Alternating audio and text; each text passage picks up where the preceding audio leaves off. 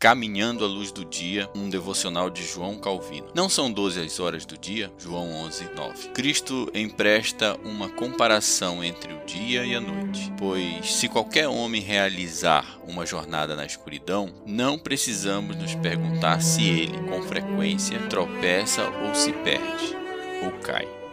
Mas a luz do sol durante o dia indica a estrada de modo que não há perigo. Agora, o chamado de Deus é para como a luz do dia, que não nos permite errar a estrada ou tropeçar. Quem, então, obedece à palavra de Deus e nada empreende, se não for de acordo com o seu comando, tem sempre Deus o guiando e direcionando para o céu. Com essa confiança, ele pode, segura e ousadamente, seguir sua jornada pois, como nos é informado, quem em seus caminhos anda tem anjos para guardá-lo e, sob a direção destes, está seguro de modo que não tropeçará na alguma pedra. Salmo 91, 11 e 12. Bem, esse caminho é altamente necessário para nós, pois os cristãos dificilmente conseguem mover um pé para seguir o Senhor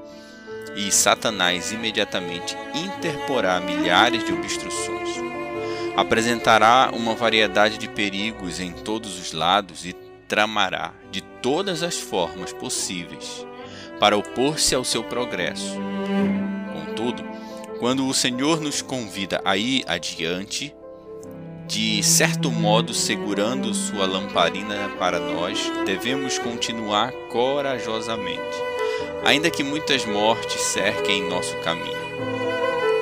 Deus nunca nos ordena avançar sem que, ao mesmo tempo, acrescente a promessa de nos encorajar para que sejamos plenamente convencidos de que, independente de do que enfrentaremos, se o fizermos de acordo com o seu comando, estaremos em boa e próspera situação. A luz do sol durante o dia indica a estrada.